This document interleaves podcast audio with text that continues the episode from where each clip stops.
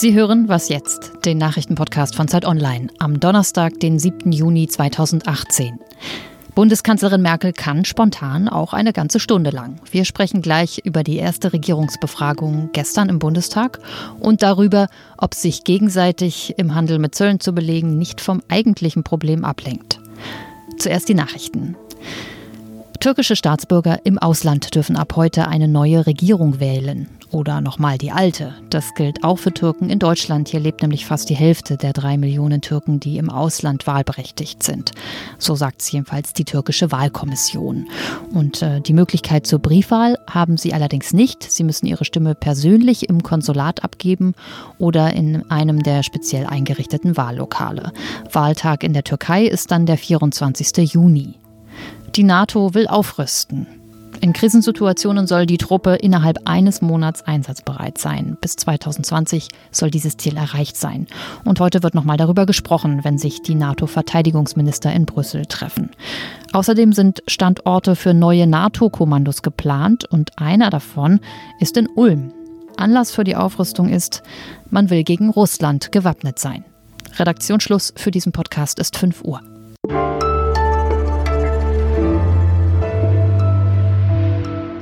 Ich bin Wiebke Nauhauser. Guten Morgen. Edge Badge, sagt man, glaube ich, in solchen Situationen. Die EU erhebt demnächst auch Zölle auf Waren aus den USA, nämlich äh, auf Whisky, Jeans und Motorräder. Im Juli könnte es losgehen, hieß es gestern aus Brüssel. Die USA haben letzte Woche Zölle auf Stahl und Aluminium eingeführt. Das lassen wir uns nicht gefallen. Das hat so ein bisschen was Unsachliches und taugt wahrscheinlich sehr gut, um von den interessanten Fragen abzulenken. Und um die haben sich Kerstin Kohlenberg, Zeitkorrespondentin in Washington, und Marc Schieritz, wirtschaftspolitischer Korrespondent der Zeit hier in Berlin, Gedanken gemacht. Mit Marc sprechen wir jetzt, und zwar am Telefon. Grüß dich, Marc. Hallo. Ist dieses Aufschreien beim Thema Zölle nicht ein bisschen hysterisch? Ja, das ist natürlich ein bisschen Hysterie. Also wenn Donald Trump jetzt äh, die Stahlzölle, die er angekündigt hat, wenn die, wenn die jetzt greifen, ähm, dann ist das natürlich nicht schön für Stahlproduzenten, aber Stahl ist in Deutschland, zumindest für die deutsche Wirtschaft, auch nicht so bedeutend. Also es gibt Studien, was das ausmachen würde, das wären ein paar Millionen im Jahr. Das ist jetzt, das tut schon weh, aber das ist nicht die Welt. Ähm, schlimmer wäre es natürlich, wenn man jetzt Produkte besteuern würde, die für die deutsche Wirtschaft wichtiger sind. Autos, da wurden ja auch 25 Prozent sind in der Diskussion, ähm, die Trump möglicherweise einführen könnte als Zoll.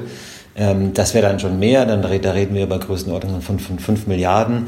So, das wird uns schon tiefer äh, treffen. Würde sozusagen die deutsche Wirtschaft verwüsten, das sicher nicht, aber es wäre schon schmerzhaft. Zölle wiederbeleben, das gefällt in der Regel denen, die davon unmittelbar profitieren oder profitiert hätten. Zum Beispiel die, die ihren Job verloren haben, weil ihr Arbeitgeber seine Produktion von Deutschland nach China verlegt hat. Darf man äh, diese Globalisierungsverlierer einfach so sich selbst überlassen? Es gibt sie ja nun mal und nicht, dass es irgendwann zu viele sind. Ja, es gibt Globalisierungsverlierer, ganz klar. Ähm, wenn ein Produkt einfach in einem Land äh, hergestellt wurde und dann in, ein, in, diese Produktion in ein anderes Land äh, verlagert wurde, also Fernseher früher in Deutschland, Autos USA, jetzt äh, geht es viel davon nach Asien, so dann sind die Leute, die diesen Fernseher dieses Auto gebaut haben, natürlich erstmal arbeitslos. Ähm, dann ist die Frage, was dann passiert. Ähm, es kann ja zum Beispiel sein, dass es andere Jobs gibt ähm, anstelle des Jobs, den man vorher hatte. Ähm, das ist zum Beispiel in Deutschland hat das relativ gut funktioniert. Also wir hatten natürlich auch Strukturwandel, Globalisierung. Also äh, man kann diesen Strukturwandel auch schon so gestalten, ähm, dass die Leute dann einfach sozusagen ihren Arbeitsplatz wechseln. Ähm, das wäre die erste Anlaufstelle. Das setzt natürlich voraus, dass man gute Schulen hat, dass man Umschulungen möglicherweise anbietet. Ähm, die, die zweite Anlaufstelle, die man natürlich äh, hat, ist sich zu fragen, ja, ähm, haben wir es vielleicht nicht doch übertrieben mit der Globalisierung? kann man da nicht vielleicht die ein oder andere Verlangsamung und Entschleunigung einbauen? Und was soll das genau sein? Wie soll man das machen? Was darf man machen? Ja, also man, äh, man darf, das sind ja, es gibt, der, der, internationale Handel wird ja von einem System von Verträgen ähm, gesteuert. Und in diese, diese Verträge kann man ja auch umschreiben. Man könnte zum Beispiel überlegen, soll bestimmte soziale, ökologische, auch vielleicht Lohnanforderungen, ja, so dass es kann nicht mit Dumpinglöhnen äh, Waren produziert werden in ähm, bestimmten Ländern, die dann ähm, äh, importiert werden. Das ist zum Teil jetzt schon möglich, das könnte man natürlich noch ausbauen. Es kommt im Fall Deutschlands eigentlich noch eigentlich äh, allerdings noch ein Spezialfaktor äh, hinzu, ähm, der Trump besonders nervt, wenn man so will.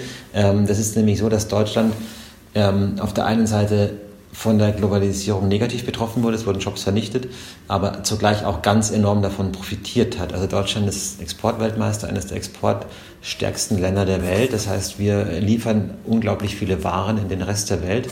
Und da ähm, sagen die Amerikaner, das passt denen schon lange nicht. Und jetzt sagen sie, äh, nee, das finden wir nicht gut.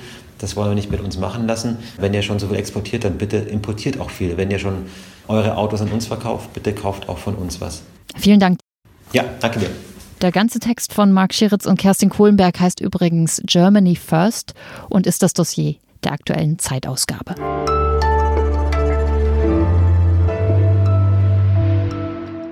Und sonst so? In Australien sorgt sich die Regierung sehr, dass die Bürger sich auch gesund genug ernähren. Und deshalb hat man sich etwas überlegt, was ein bisschen an Organic Helicopter Mom erinnert, wenn sie vollkommen durchdreht.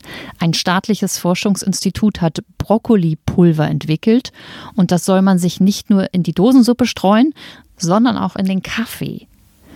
Aber auch hier gilt erstmal probieren und dann meckern und die Idee dahinter ist tatsächlich super. Es wird so viel gutes Gemüse entsorgt, weil es nicht mehr schön aussieht.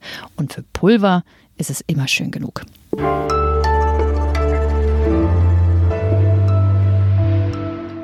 Es ist ja eigentlich gar nicht Angela Merkels Sache, das Öffentlichkeitswirksame.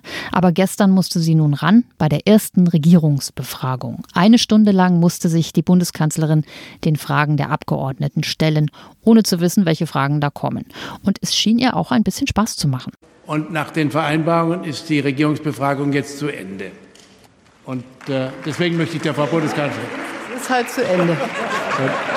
Aber Frau Bundeskanzlerin, Frau Bundeskanzlerin, ich komme ja wieder. Lisa Kaspari aus dem Politikressort hier bei Zeit Online hat die Regierungsbefragung zusammen mit Kollegen in einem Live-Blog begleitet.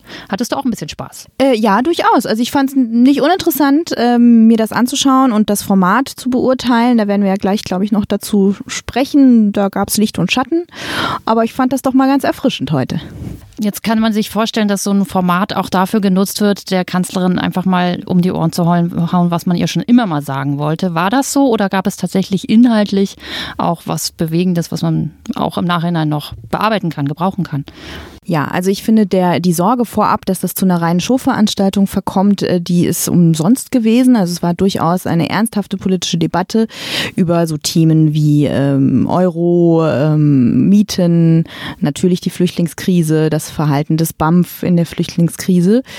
Äh, auch wenn man jetzt vielleicht aus den Antworten von Frau Merkel nicht immer einen Mehrwert gezogen hat, weil sie ja sehr gut im Ausweichen ist, ähm, war es doch eine inhaltliche, äh, also inhaltliche Fragestellungen. Aber natürlich natürlich gab es dann doch den ein oder anderen, der dann geglaubt hat, er könne Frau Merkel vorführen, indem er zum Beispiel wie ein äh, Abgeordneter der AfD fragte, wann treten Sie zurück? Sowas ist natürlich irgendwie kontraproduktiv, weil da geht sie überhaupt nicht drauf ein und das bringt niemanden weiter. Ähm, da fand ich schon Fragen interessanter, wie zum Beispiel aus der SPD, wann denn endlich das Einwanderungsgesetz kommt oder Christian Lindner von der FDP, der wissen wollte, ähm, was es jetzt genau mit den Euro-Reformen auf sich hat. Was ich interessant fand, was ich im Live-Blog gelesen habe, in einem deiner Beiträge, dass die Kanzlerin es geschafft hat, immer schön die Themen der SPD zu umarmen, äh, womit die SPD eigentlich noch punkten wollte.